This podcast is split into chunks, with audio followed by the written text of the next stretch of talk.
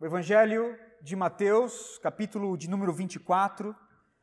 Nós vamos ler do verso de número 37 do capítulo 24 até o versículo 30 do capítulo 25, tá bom? É uma extensa leitura, mas se faz necessária, irmãos. Eu vou ler aqui na minha versão, a NVI. Diz assim a palavra do Senhor. Como foi nos dias de Noé, assim também será na vinda do Filho do Homem. Pois nos dias anteriores ao dilúvio, o povo via comendo e bebendo, casando-se e dando-se em casamento até o dia em que Noé entrou na arca. E eles nada perceberam até que veio o dilúvio e os levou a todos. Assim acontecerá na vinda do Filho do Homem. Dois homens estarão no campo, um será levado e o outro deixado. Duas mulheres estarão trabalhando no moinho, uma será levada e a outra deixada. Portanto, vigiem, porque vocês não sabem que em que dia virá o, o seu senhor. Mas entendam isto: se o dono da casa soubesse a que hora da noite o ladrão viria, ele ficaria de guarda e não deixaria que a sua casa fosse arrombada. Assim vocês também precisam estar preparados, porque o filho do homem virá numa hora em que vocês menos esperam. Quem é, pois, o servo fiel e sensato, a quem seu senhor encarrega dos de sua casa para lhes dar alimento no tempo devido? Feliz o servo que o seu senhor encontrar fazendo assim quando voltar. Garanto-lhes que ele o encarregará de todos os seus bens. Mas suponham que esse servo seja mau e diga a si mesmo: Meu senhor está demorando e então comece a bater em seus conservos, e a comer e a beber com os, com os beberrões. O senhor daquele servo virá num dia em que ele não espera, e numa hora que não sabe, ele o punirá severamente. Ele dará lugar com os hipócritas, onde haverá choro e ranger de dentes. O reino dos céus será, pois, semelhante a dez virgens que pegaram suas candeias e saíram para encontrar-se com o noivo. Cinco delas eram insensatas e cinco eram prudentes. As insensatas pegaram suas candeias, mas não levaram óleo. As prudentes, porém, levaram óleo em vasilhas, junto com as suas candeias. O noivo demorou a chegar e todas ficaram com sono e adormeceram. À meia-noite ouviu-se um grito o noivo se aproxima. Saiam para encontrá-lo. Então todas as virgens acordaram e prepararam as suas candeias. As insensatas disseram às prudentes: Deem-nos um pouco do seu óleo, pois as nossas candeias estão se apagando. E elas responderam: Não, pois pode ser que não haja o suficiente para nós e para vocês. Vão comprar óleo para vocês. E saindo elas para comprar o óleo, chegou o noivo. As virgens que estavam preparadas entraram com ele para o banquete nupcial e a porta foi fechada. Mais tarde vieram também as outras e disseram: Senhor, Senhor, abra a porta para nós. Mas ele respondeu: A verdade é que não as conheço. Portanto, vigiem, porque vocês não sabem o dia e nem a hora. E também será como um homem que, ao sair de viagem, chamou os seus servos e confiou-lhes os seus bens. A um deu-lhe cinco talentos, e a outros dois, e a outro um. E cada um de acordo com a sua capacidade. Em seguida partiu de viagem. O que havia recebido cinco talentos saiu, imediatamente aplicou-os e ganhou mais cinco. Também os que tinham dois talentos ganhou mais dois. Mas, os que tinha, mas o que tinha recebido um talento saiu, cavou um buraco no chão e escondeu o dinheiro do seu senhor. Depois de muito tempo, o senhor daqueles servos voltou e acertou contas com eles. O que tinha recebido cinco talentos trouxe outros cinco e disse: Senhor, o senhor me confiou cinco talentos, veja, eu ganhei mais cinco. E o senhor respondeu: Muito bem, servo bom e fiel. Você foi fiel no pouco e eu porei sobre o muito. Venha e participe da alegria do seu Senhor. Veio também o que tinha recebido dois talentos e disse: O Senhor me confiou dois talentos. Veja, eu ganhei mais dois. O Senhor respondeu: Muito bem, servo bom e fiel. Você foi fiel no pouco e o porei sobre o muito. Venha e participe da alegria do seu Senhor. Por fim veio o que tinha recebido um talento e disse: Eu sabia que o Senhor é um homem severo que colhe onde não plantou e junta onde não o semeou. Por isso eu tive medo, saí, escondi o seu talento no chão. Veja aqui, aqui está o que lhe pertence. E o Senhor respondeu: servo mau e negligente. Você sabia que eu colho onde não plantei e junto onde não semeei? Então você devia ter confiado meu dinheiro aos banqueiros, para que quando eu voltasse, o recebesse de volta com juros. Tirem o talento dele e entreguem-no ao que tem dez. Pois a quem tem, mais será dado, e terá em grande quantidade. Mas a quem não tem, até o que tem lhe será tirado. E lancem fora o servo inútil nas trevas, onde haverá choro e ranger de dentes. Vamos ao Senhor em oração? Por favor, curve a sua fronte e vamos orar. Senhor, nós estamos diante do teu evangelho, Pai, mais uma vez. E eu rogo a ti, Pai, como ministro do teu evangelho, para que o Senhor venha falar conosco. Nós chegamos no momento mais alto, Senhor, deste culto público, onde o Senhor, por meio da tua exposição, o Senhor vai falar ao nosso coração. Deus, nós te cultuamos, falamos contigo, cantamos louvores, oramos, mas agora chegou o momento onde, por meio da tua palavra, e da tua verdade o Senhor vai falar ao nosso coração. Então, por favor, usa-me, Senhor, por graça e por misericórdia, por favor. Não permita que eu venha passar alguma impressão errada acerca de ti, Senhor, acerca do teu evangelho, acerca da tua verdade. Não permita isso, por favor. Ajuda-me a pregar o teu evangelho para os meus irmãos Ajuda-me, Senhor, a pregar o teu evangelho ao meu coração. Faz isso para a glória do teu nome e para a nossa alegria. E assim que todos nós dizemos amém. Nas mensagens anteriores, irmãos, nós vimos algumas verdades aqui acerca do sermão escatológico de Jesus, em Mateus capítulo 24, e eu preciso então recordar ao nosso coração, elucidar ao nosso coração essas verdades, a fim de que venhamos a entender todo o contexto desse sermão.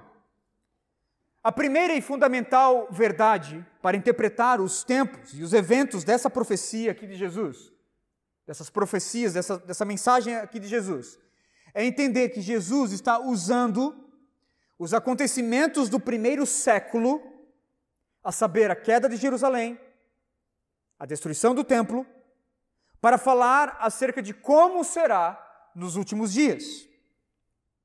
Como nós vimos, irmãos, os discípulos estavam equivocados acerca dos eventos, acerca dos tempos, associando a destruição do templo de Jerusalém com o fim dos tempos. São dois eventos distintos, são dois eventos diferentes, mas que na cabeça dos discípulos né, estavam associados ali, porque eles perguntam: quando vai acontecer isso? Jesus disse para eles: Olha, não vai ficar pedra sobre pedra. Na mente deles, a destruição do templo iria acontecer tão somente no fim dos tempos. Contudo, como nós vimos, irmãos, são eventos distintos. Jesus usa aqui, na verdade, o terror da destruição de Jerusalém, que aconteceu no ano 70, como uma prévia de uma destruição ainda maior, em escala global, nos últimos tempos, no retorno de Cristo Jesus. A segunda verdade é que este evento do retorno de Cristo Jesus e do, final dos tempos vai ser, irmãos, anunciado por meio de sinais claros. Os últimos dias terão sinais claros que vão apontar para este evento aqui, para o fim dos dias e para o retorno de Cristo Jesus. Como nós vimos, apostasia, o aparecimento de falsos cristos, de falso evangelho, de falsos pastores, falsos profetas, guerras, fomes, terremotos, perseguições religiosas na grande tribulação e, por fim, então, a vinda do anticristo. Todos esses sinais são como contrações que antecipam ali um parto, irmãos, onde os sinais, né, as contrações serão cada vez mais intensos e com um intervalo menor entre um sinal e outro, entre uma contração e outra. E bem da verdade é que depois da tribulação, então, daqueles dias, o mundo inteiro vai ver nos céus o sinal do Filho do Homem. Tal como prometido, Jesus virá para julgar o mundo. Não mais como um homem de dor, não mais como um homem humilhado, não mais como um homem zombado, escarnecido pelos seus inimigos, mas como Rei dos Reis e Senhor dos Senhores. Como nós vimos no sermão passado, o retorno de Cristo será repentino, como um raio que cruza os céus de um lado para o outro. Desprevenidos, os homens serão pegos então de surpresa. E naquele dia, irmãos, não terá mais oferta do Evangelho, não terá mais esperança para os homens. A sua vinda será repentina como num piscar de olhos. Como nós vimos também, a vinda de Jesus vai vir acompanhada de um abalo cósmico. Diz o texto que o sol escurecerá e a lua não dará sua luz, as estrelas cairão do céu e os poderes celestes então serão abalados. Capítulo 24, verso 29. Cristo voltará nos ares, irmãos, ao mesmo tempo que o universo começa então a ser sacudido. Os pilares do universo começam a estremecer.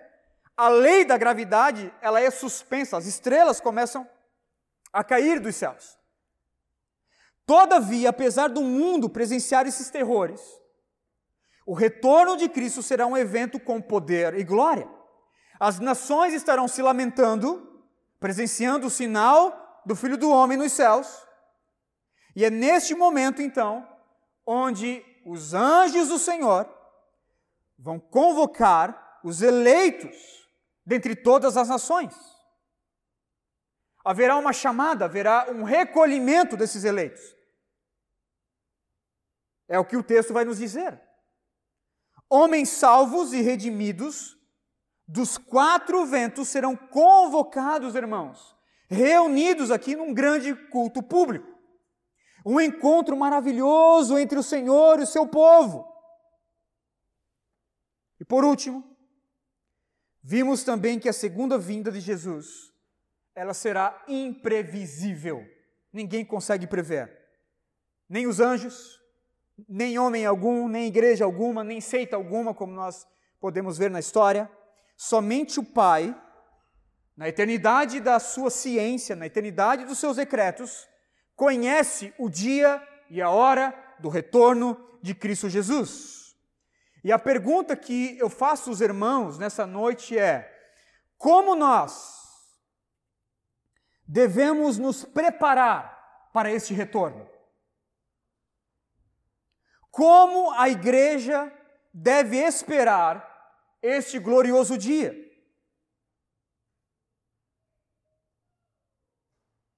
Nos primeiros versos, irmãos, do capítulo 24, nós podemos ver os sinais que precederão este retorno. Em segunda, as verdades e a natureza desse retorno. Agora, então, Jesus detém a atenção dos discípulos para uma aplicação prática, para um preparo para esses dias aqui, para o retorno triunfal de Cristo Jesus. A pergunta é: como nós devemos nos preparar então? para o retorno de Cristo Jesus. O texto dessa noite vai nos responder, irmãos, que nós precisamos nos preparar pelo menos de três formas. Primeira forma, sendo leal ao Senhor. Seja leal. Quer se preparar para a vinda de Cristo Jesus, para o retorno triunfal de Cristo Jesus? Seja leal. Essa é a grande verdade do capítulo 24, verso 37 ao 51. Seja leal. A partir do verso 37, Jesus ele inicia uma analogia para retratar aqueles dias. Como foi nos dias de Noé, assim também será na vinda do Filho do Homem.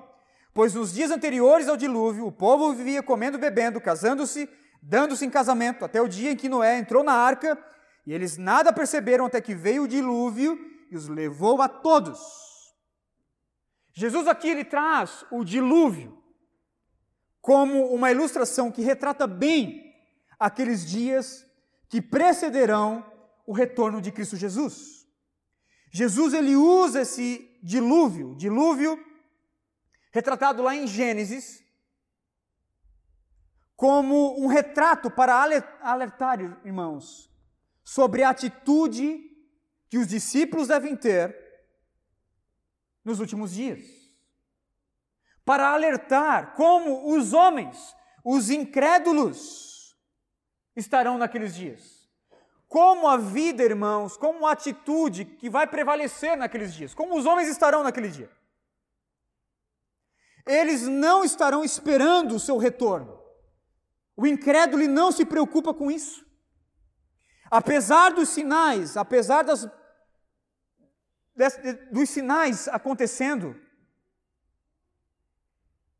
e do evangelho sendo pregado, eles estarão completamente despreocupados com as coisas do, do Senhor, especialmente com a perspectiva do seu retorno iminente para julgá-los. Eles vão rir, eles vão zombar, eles vão debochar. Com, re, com relação a esse assunto, eles vão dizer o quê? Jesus vai voltar para me julgar? Contra uma outra piada. Não. Jesus não vai voltar para julgar o mundo.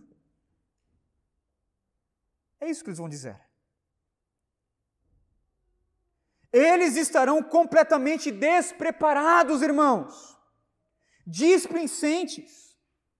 Vão viver despreocupados, levando a vida como sempre. Veja, comendo, bebendo, casando-se, dando-se em casamento. E a pergunta é: o que é que tem de errado aqui? Todos nós comemos, todos nós bebemos, todos nós casamos, e damos-nos em casamento. O que há de errado aqui, irmãos? Paulo vai dizer, 1 Coríntios capítulo 10, verso 31, quer você coma, quer você beba, faça tudo para a glória de Deus. Não há nada de errado em comer e beber. Todavia, irmãos, quando a alma ela é totalmente absorvida por essas coisas, pelas coisas naturais, de tal sorte que elas se tornam um fim em si mesmas, e os deveres espirituais então são negligenciados, o comer e o beber não é mais uma bênção, e sim se transformam numa maldição.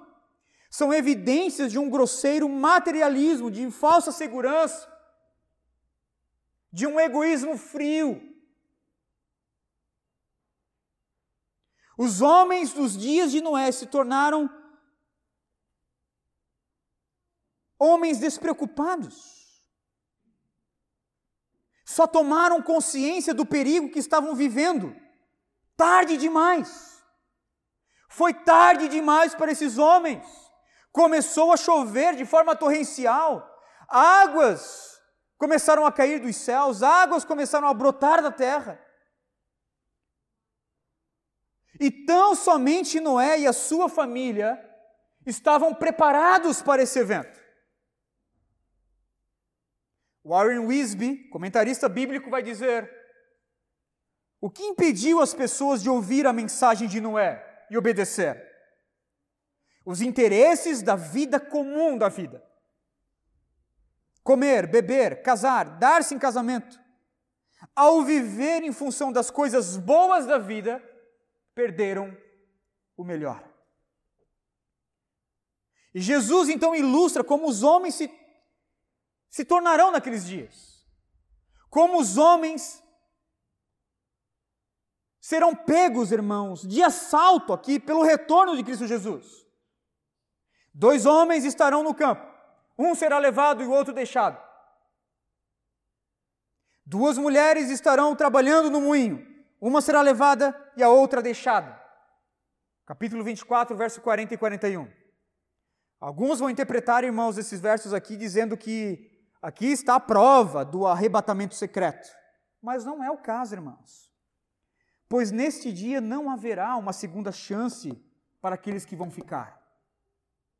Como nos dias de Noé, Jesus está trazendo a analogia aqui do dilúvio, não houve segunda chance para quem ficou. A porta se fechou, quem estava dentro foi salvo, quem estava fora foi condenado, morreu nas águas do dilúvio. O texto aqui, irmãos, tem a ideia de que os eleitos serão recolhidos pelos anjos na convocação final. Capítulo 24, verso 31. São esses homens aqui que serão tirados do campo, são essas mulheres que serão tiradas do moinho. O verso 31 vai dizer que os anjos do Senhor vão recolher esses homens. Uns serão recolhidos pelos anjos para estar com o Senhor, e outros serão deixados para a condenação eterna. E a lição aqui é clara como a água cristalina. Portanto, vigiem, porque vocês não sabem o dia em que o Senhor vai vir. Verso 42. É repentino. Uns serão salvos, outros serão condenados. Enquanto o mundo está sendo abalado, enquanto o universo está sendo abalado, ao mesmo tempo. Ninguém sabe, irmãos, o dia e nem a hora, todavia, Jesus virá. De que forma? Como o sermão passado, Jesus nos disse: Jesus vai vir de repente, sem que os homens aqui esperem. Todos eles serão tomados por assalto, tal como um ladrão que chega de noite pegando todos de surpresa. Assim será o retorno de Cristo Jesus. Portanto, o que Jesus está ensinando aqui é visto no verso 44. Assim vocês também precisam estar preparados, porque o filho do homem virá numa hora em que vocês menos esperam, ou seja, vai vir de repente.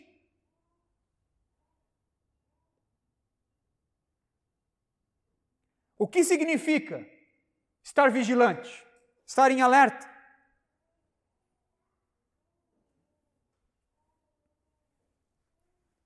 O que significa vigiar? Se disciplinar com relação a esse retorno. Em termos mais práticos, irmãos, vigiar é estar preparado.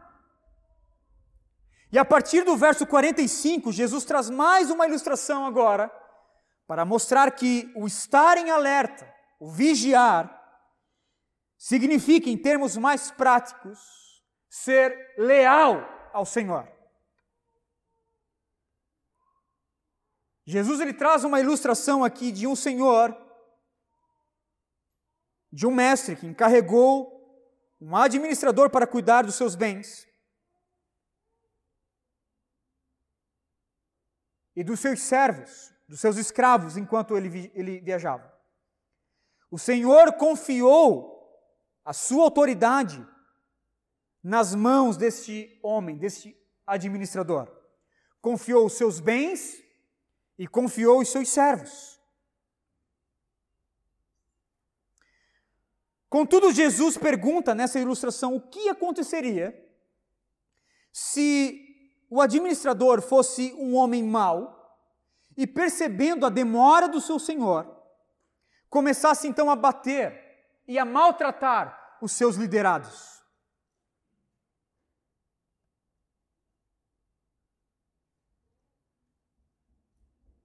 Não somente isso, irmãos. Este homem aqui que Jesus toma como exemplo, além de ser um, um péssimo administrador, um péssimo líder, também começou aos poucos a abandonar as suas tarefas, entregando-se ali na vida boêmia, comendo, bebendo e se divertindo com os ímpios. Disse Jesus nessa ilustração que o seu Senhor voltará da sua viagem no momento em que o administrador não sabe o dia e nem a hora. O que ele vai fazer com este homem? O que ele vai fazer com esse péssimo encarregado? O que ele vai fazer com este homem quando ver que os seus servos estão passando fome, estão maltrapilhos, maltratados, enquanto ele viajava? Que a sua fortuna foi gasta na vida noturna.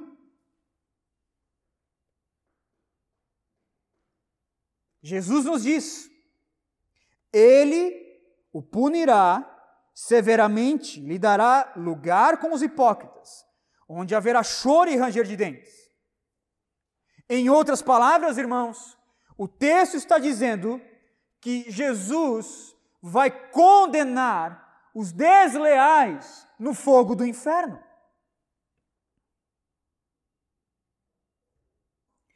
Contudo, veja o que diz o verso 46: Feliz é o servo que o seu senhor encontrar fazendo assim, isto é, cuidando corretamente dos bens do seu senhor quando voltar.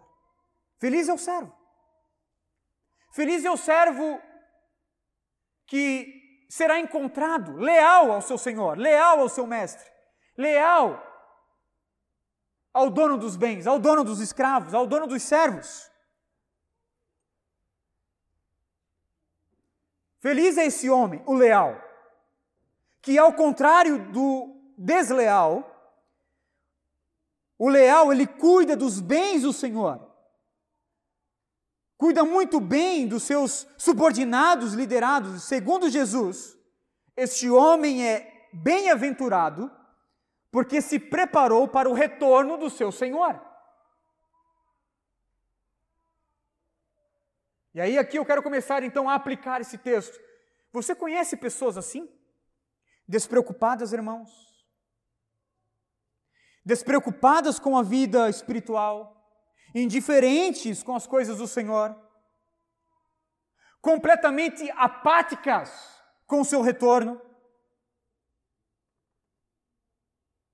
De fato, irmãos, nós precisamos estar alertas, vigiar para esperar o nosso Senhor, vigiar na, na transição, no caminhar nessa cultura, onde nós estamos transitando nessa cultura sem se envolver demasiadamente, de forma pecaminosa, com essa cultura. Ao ponto de se esquecer das, ver, das verdades incontestáveis da Escritura. O nosso Senhor vai voltar. A pergunta é: ele vai nos encontrar de forma de um administrador leal ou desleal? Preocupados com o seu retorno ou despreocupados com o seu retorno? Irmãos, comer e beber, desfrutar das coisas boas da vida é algo muito bom.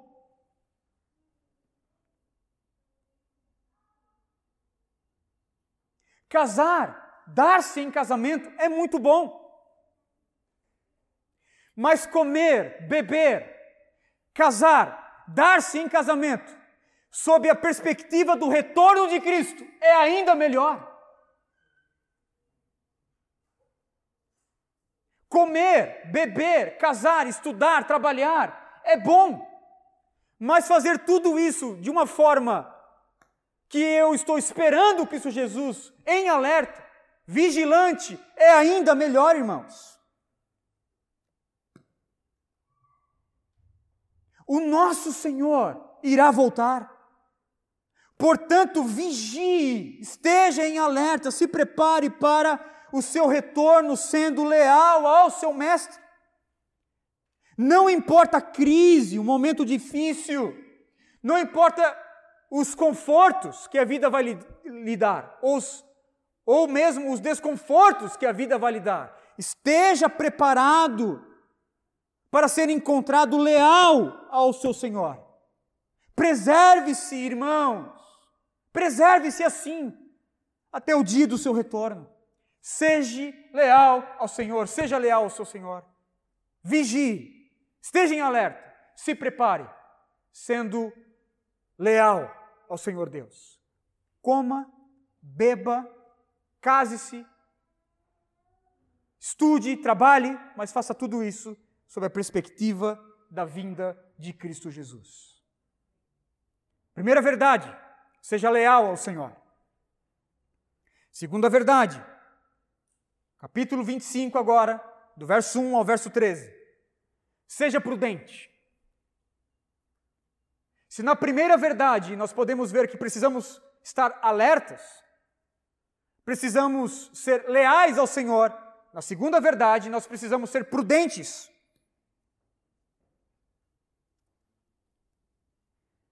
E aqui nós temos então a parábola das dez virgens, que nos é dada então para acentuar a importância incalculável de estar espiritualmente preparado, irmãos, para encontrar o nosso Deus quando ele voltar.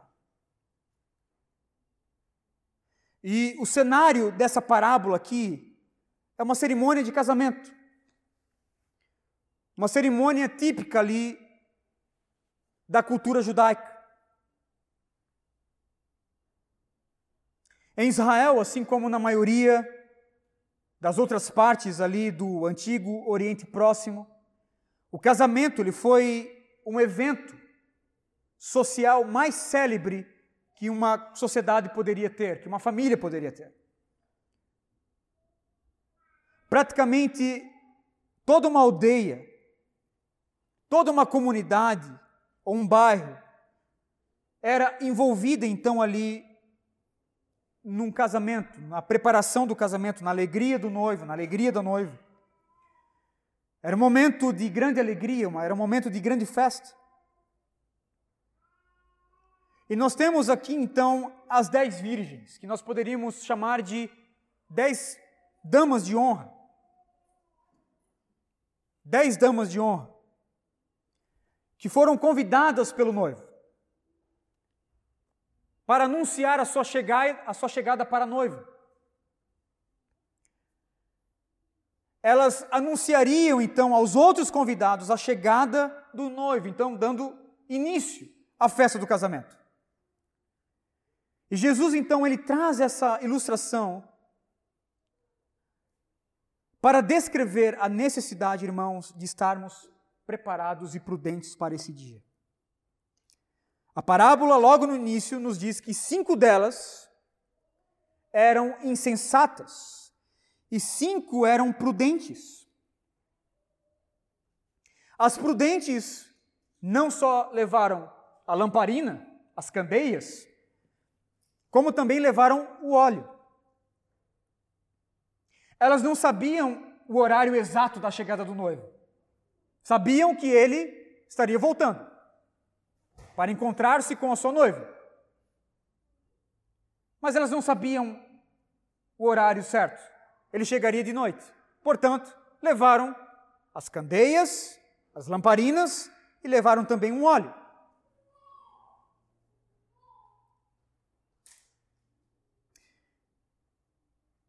Todavia, irmãos, as cinco virgens descrita aqui como insensatas, imprudentes, levaram tão somente a lamparina, tão somente a candeia.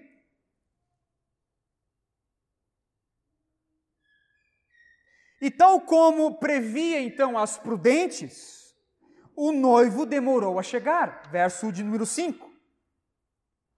Todas ficaram cansadas, todas ficaram com sono e dormiram. Porém, o noivo prometeu que viria. Elas não sabiam ao certo a hora, mas deviam esperá-lo. Enquanto dormiam, irmãos, à meia-noite, alguém gritou: O noivo se aproxima. O noivo se aproxima, saiam para encontrá-lo. Diz o texto, irmãos, que todas elas se despertaram, pegaram suas candeias e foram ao encontro do noivo. Porém, as cinco virgens insensatas, imprudentes, percebeu que algo lhes faltava. Elas tinham a candeia, mas não tinham o óleo. Faltou-lhes o combustível para acender as suas lâmpadas, para iluminar o caminho até o noivo. Despreparadas, então, elas pedem um pouco de óleo para as prudentes. Mas as prudentes aqui se mostram zelosas mais uma vez e atenciosas consigo mesmo, dizendo: Nós não podemos lidar. Se nós dividirmos com vocês, vai faltar para vocês e para nós. Esse óleo é nosso. Completamente confusas e distraídas, saíram então para comprar óleo. E nesse exato momento, o noivo chegou.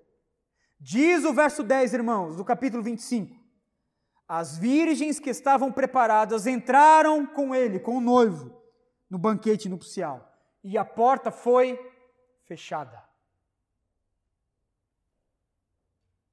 A imprudência aqui custou caro para as insensatas. Elas até pediram aqui clemência, rogaram ao noivo para que a porta abrisse, mas o noivo simplesmente lhes respondeu: Na verdade, eu não vos conheço. Verso 12: Eu não vos conheço.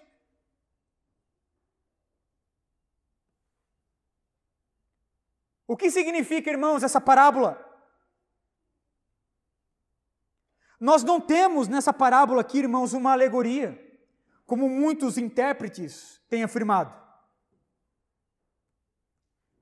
Nós não temos aqui, nessa parábola, um significado mais profundo, místico, sujeito a especulações, à imaginação.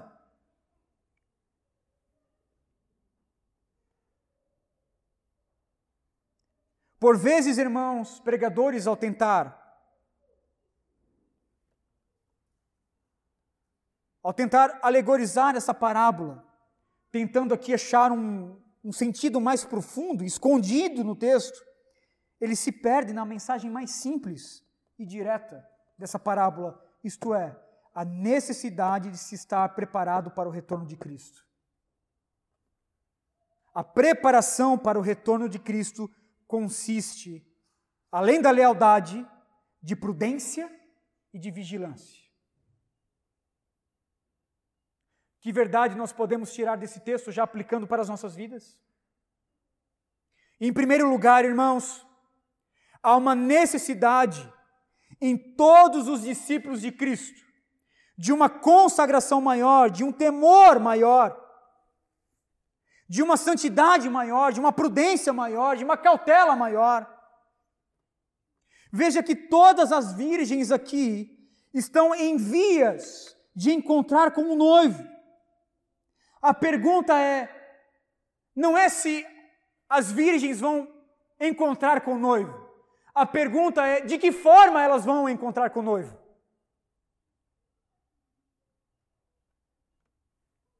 trazendo para uma aplicação mais direta, mais prática para todos nós, irmãos.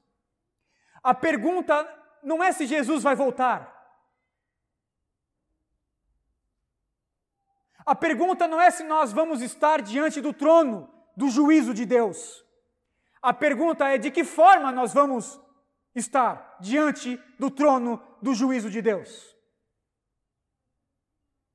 Diz o ditado popular que todos os caminhos levam a Roma. Mentira. Obviamente que nem todos os caminhos levam a Roma. Mas com toda certeza, todos os caminhos que você tomar na sua vida, você vai chegar diante do trono do juízo de Deus. A pergunta não é se você vai chegar lá, você vai chegar lá. A pergunta que eu faço é: de que forma você vai chegar lá? Você vai chegar como prudente? Ou como imprudente? Como insensato ou como sensato? Como alguém que se preparou para estar diante do juízo de Deus ou como alguém que viveu a sua vida de forma apática?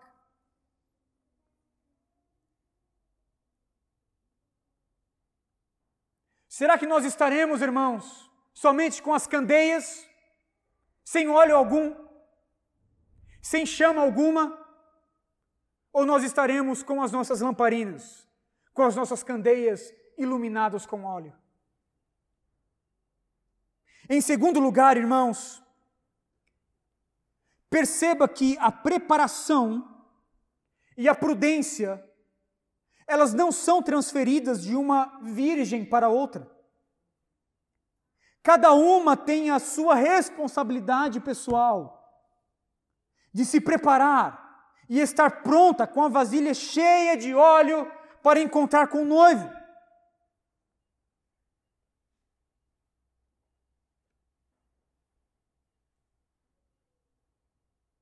Não há possibilidade da prudente socorrer a imprudente quando o noivo chegar. Não há como ajudar aqueles que não estão preparados. Escrevendo aos Gálatas, irmãos, Paulo vai dizer: cada um, cada um, examine os próprios atos, e então poderá orgulhar-se de si mesmo, sem se comparar com ninguém, pois cada um deverá levar a sua própria carga. Gálatas capítulo 6, verso 4 e verso 5. O preparo,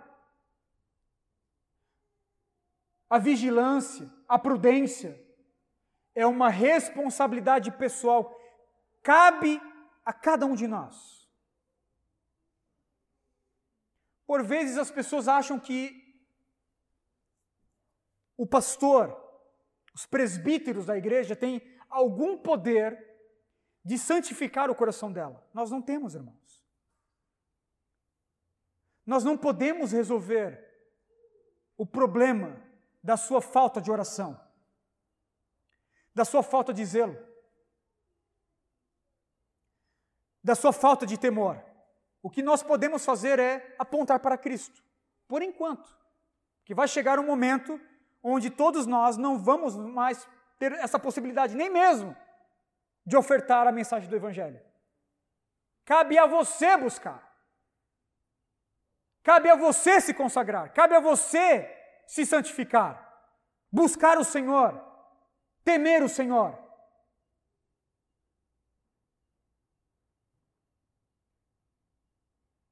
Em terceiro lugar, irmãos, quando o noivo chegar, perceba que não terá uma segunda chance para as virgens insensatas.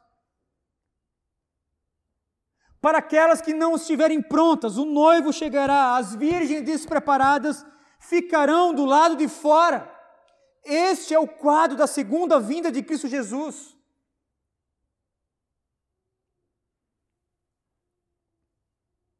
Ninguém vai ficar aqui na terra, irmãos, para receber os tormentos do anticristo, para ser torturado, a fim de ser salvo pela dor, a fim de ser salvo ali pelas obras, né? Negue a Cristo. Não, eu não nego. Negue a Cristo. Ah, não nego. Corta o braço, corta a perna. Ah, não nego. Aí a pessoa morre, né? Sendo fiel a Jesus e aí você é salvo, né? Ou seja, você é salvo pelas obras. Isso é balela, isso é mentira. Não vai ter segunda chance. Quando a porta se fechar, o noivo vai gritar do lado de dentro: Eu não vos conheço. Não tem segunda chance.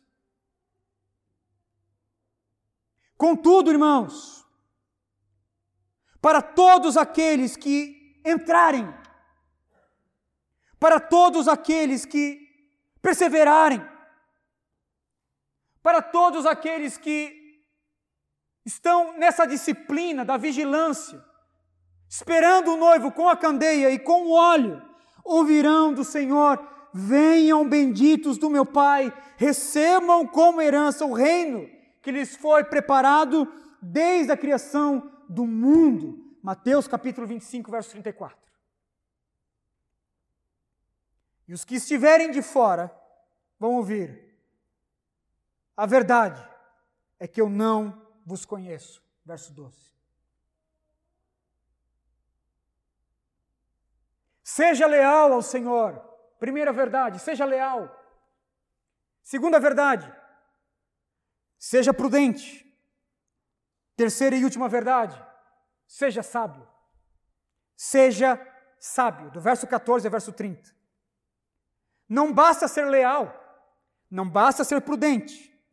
Jesus também nos alerta aqui a nos preparar para o seu retorno, sendo sábio, irmãos.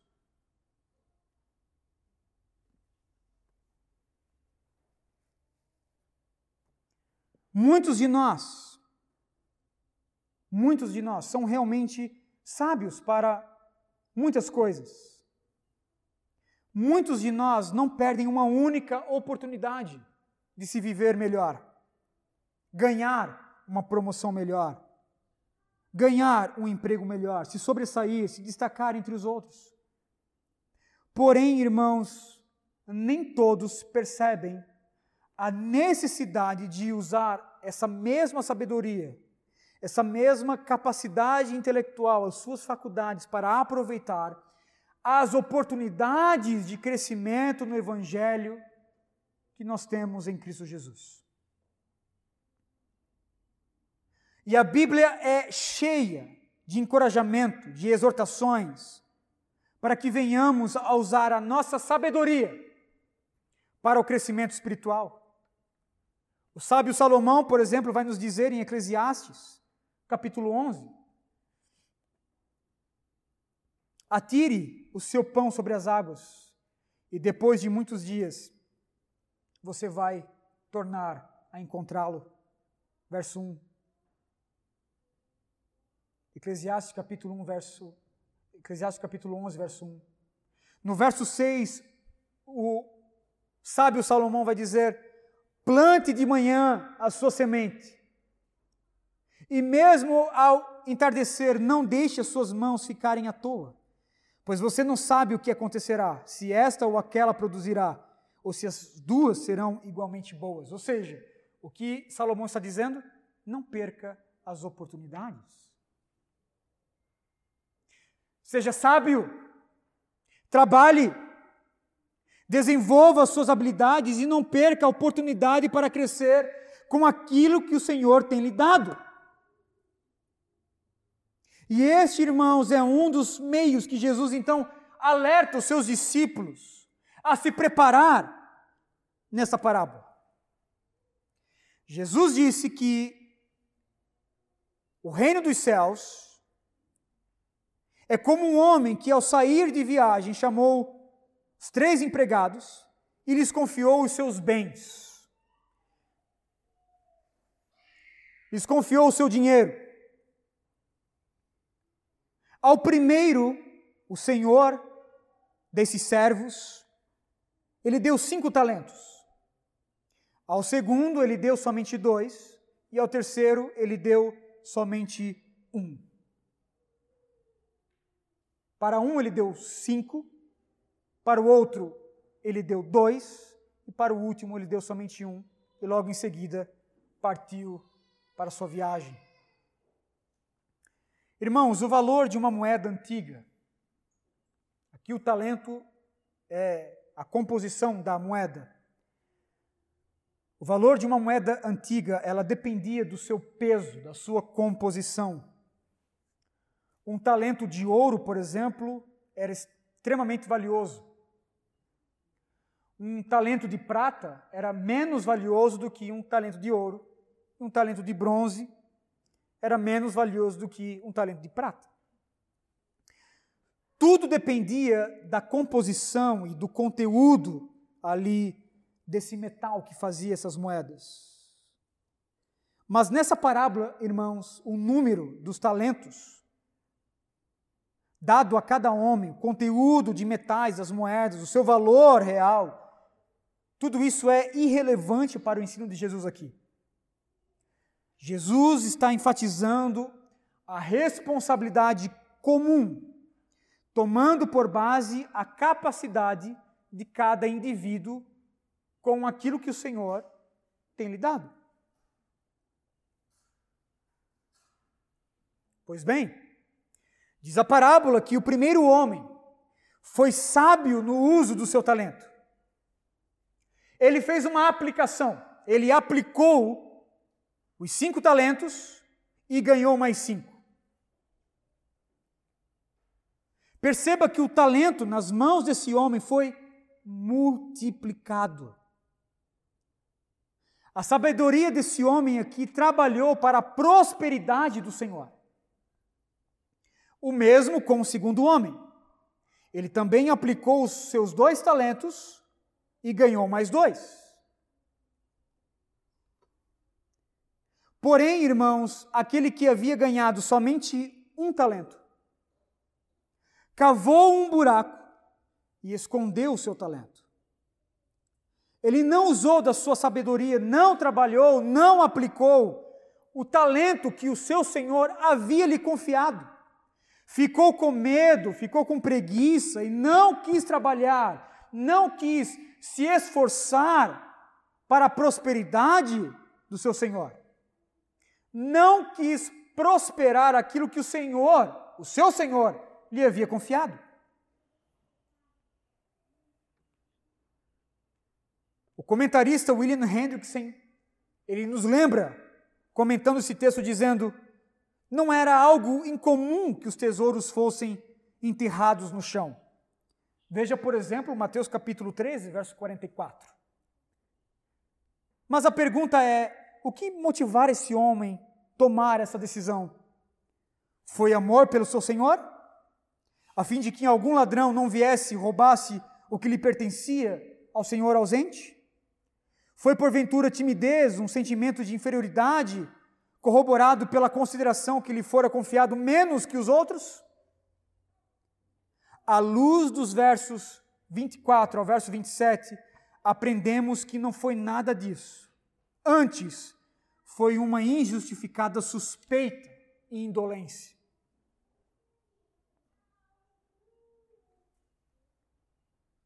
Quando o senhor desses empregados aqui, irmãos, voltou de viagem, chamou esses três empregados.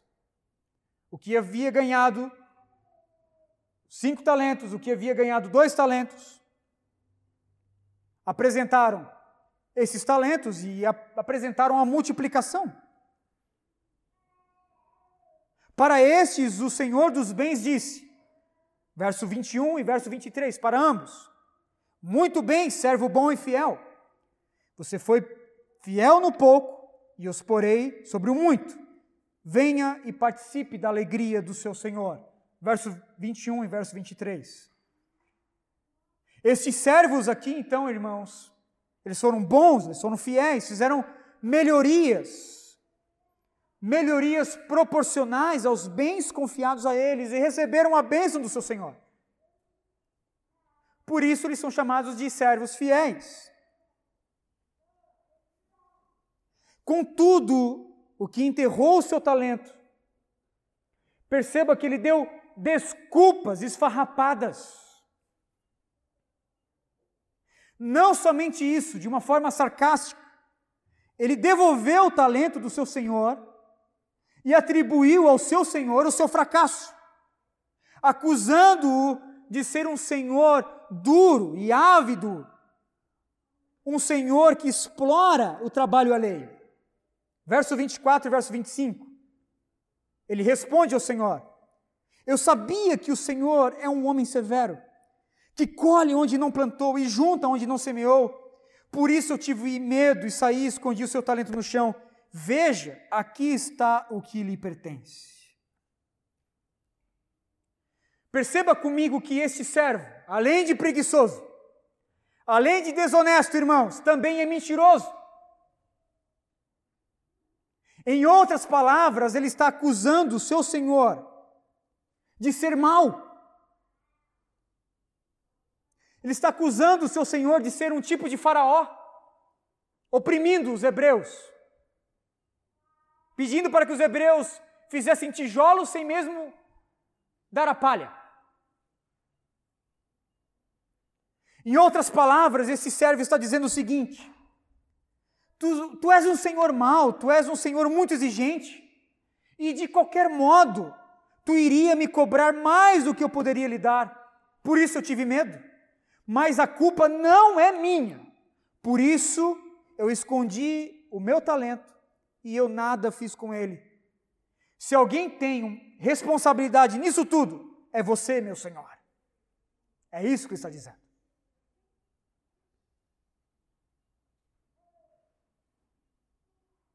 Olha, irmãos, se o servo sabia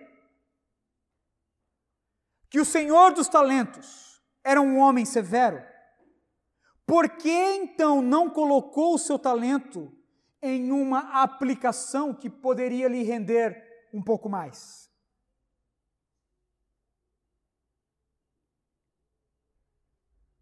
Diante dessa afronta, o Senhor aqui da parábola disse ao servo mau: Servo mau e negligente, você sabia que eu colho onde não plantei e junto onde não semeei? Então você devia ter confiado meu dinheiro aos banqueiros para que, quando eu voltasse, o recebesse de volta com juros. Tirem o talento dele e entreguem-no ao que tem dez.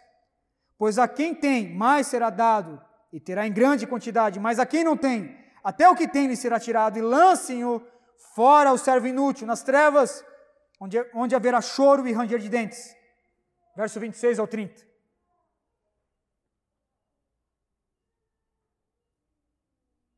O antigo Império Romano, ele tinha um sistema bancário, irmãos, um pouco parecido com, com o nosso, nosso sistema moderno, em alguns aspectos, obviamente. A taxa do empréstimo chegava a 12% de juros simples. Presume-se que, se a taxa dos juros no empréstimo chegava a 12%, a aplicação seria metade, ou seja, a 6%. Portanto, esse homem, aplicando um talento, poderia simplesmente lhe render 6%.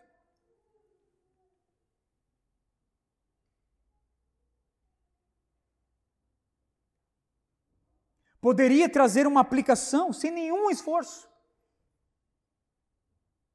O fato é, irmãos, que ele não tentou ao menos aplicar esse dinheiro, ele foi completamente irresponsável indiferente com seu mestre.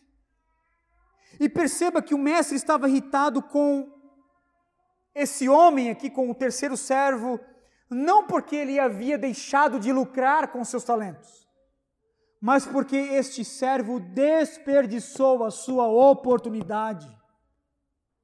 Não se interessou em abraçar a oportunidade que lhe foi confiada. E a parábola termina então com este servo mau sendo lançado nas trevas. Ele perdeu o seu talento para aquele que havia ganhado cinco e ganhado mais cinco e logo então foi lançado num lugar de tormento. E a pergunta é: qual é a lição dessa parábola? Qual é o ensino dessa parábola, irmãos? Em primeiro lugar, nos preparamos para a volta de Cristo, fazendo o bom uso, um bom uso das capacidades, das oportunidades que o Senhor tem nos dado.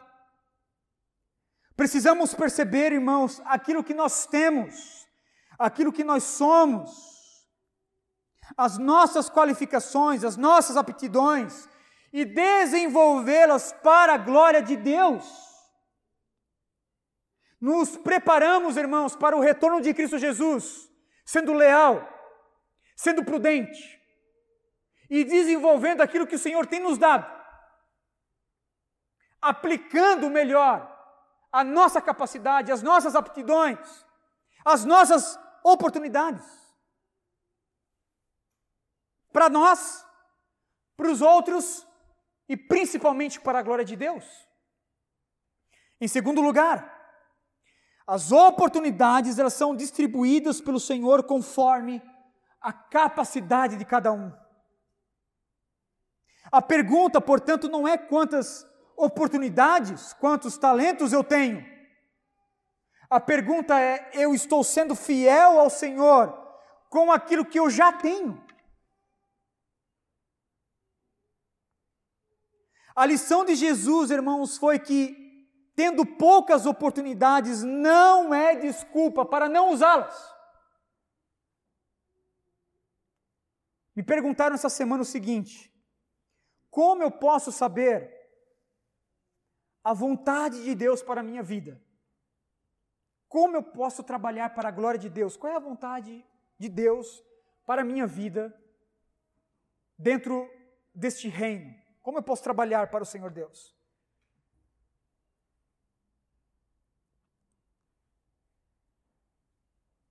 A resposta que eu dei foi: olhe para as suas oportunidades. Olhe para a sua vida. Olhe para as capacidades, para as oportunidades que o Senhor Deus já lhe deu. Qual é a tua história? Quais são as suas, experiências? Quais são as suas oportunidades? Como é que um pedreiro sabe que é pedreiro, irmãos? Ele olha para o seu cinto de ferramentas e ele vai encontrar ali ferramentas de pedreiro. O encanador, ele olha para o seu cinto de ferramentas ele vai encontrar ali ferramentas de encanador. A pergunta que eu faço aos irmãos é: quais ferramentas você tem no seu cinto? Quais são as oportunidades que o Senhor Deus lhe deu? Quais são as, capa as capacidades? Quais são as faculdades intelectuais? Qual foi a capacidade que o Senhor Deus lhe deu? Use-o para a glória do nosso Deus.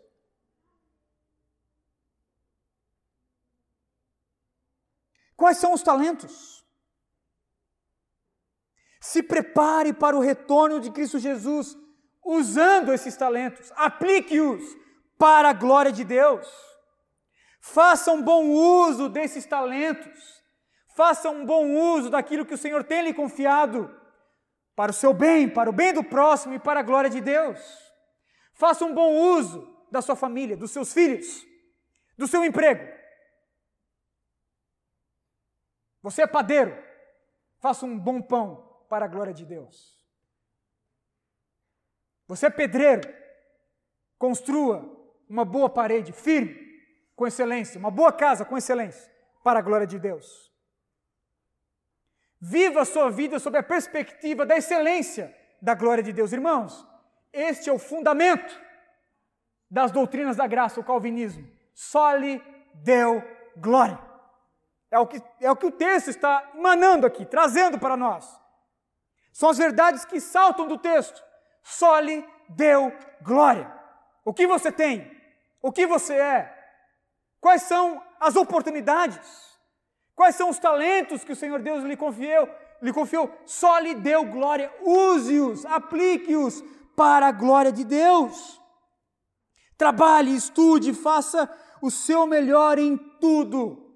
Não ouse enterrar as preciosas oportunidades que o Senhor Deus está lhe dando, já lhe deu.